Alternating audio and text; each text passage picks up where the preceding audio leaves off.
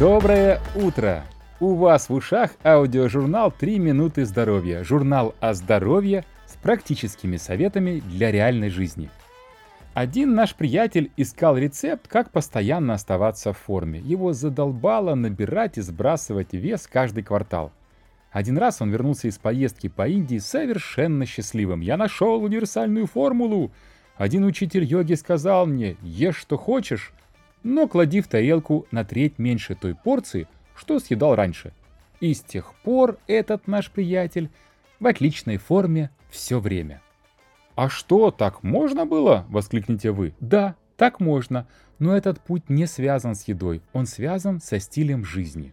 Мало кто знает, но слово «диета» родилось в Древней Греции. Оно обозначало зарплату чиновника.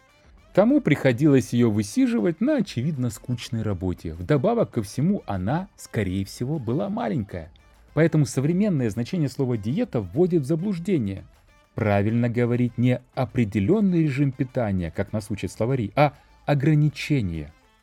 За 200 тысяч лет существования наше тело всегда жило в ограничениях. У нас не было доступа к сахару и белку. Более того, все 200 тысяч лет ограничения были внешними – от нас они не зависели.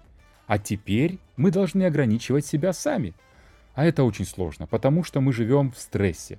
А стресс эффективно выключает все системы контроля, и мы находим себя посреди ночи у холодильника.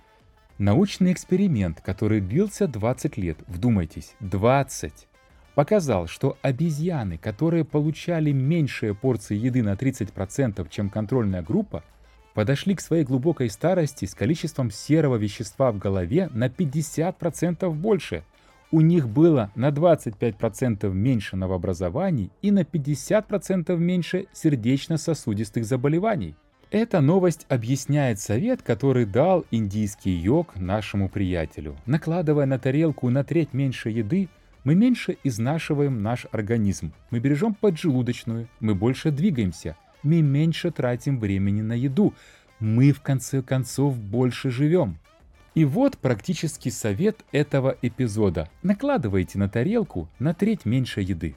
Лучше смаковать новые блюда всю жизнь, оставаясь в здоровом и стройном теле, чем натолкать в себя до 40 лет все, что увидели глаза, а потом лет 20 разбираться со здоровьем.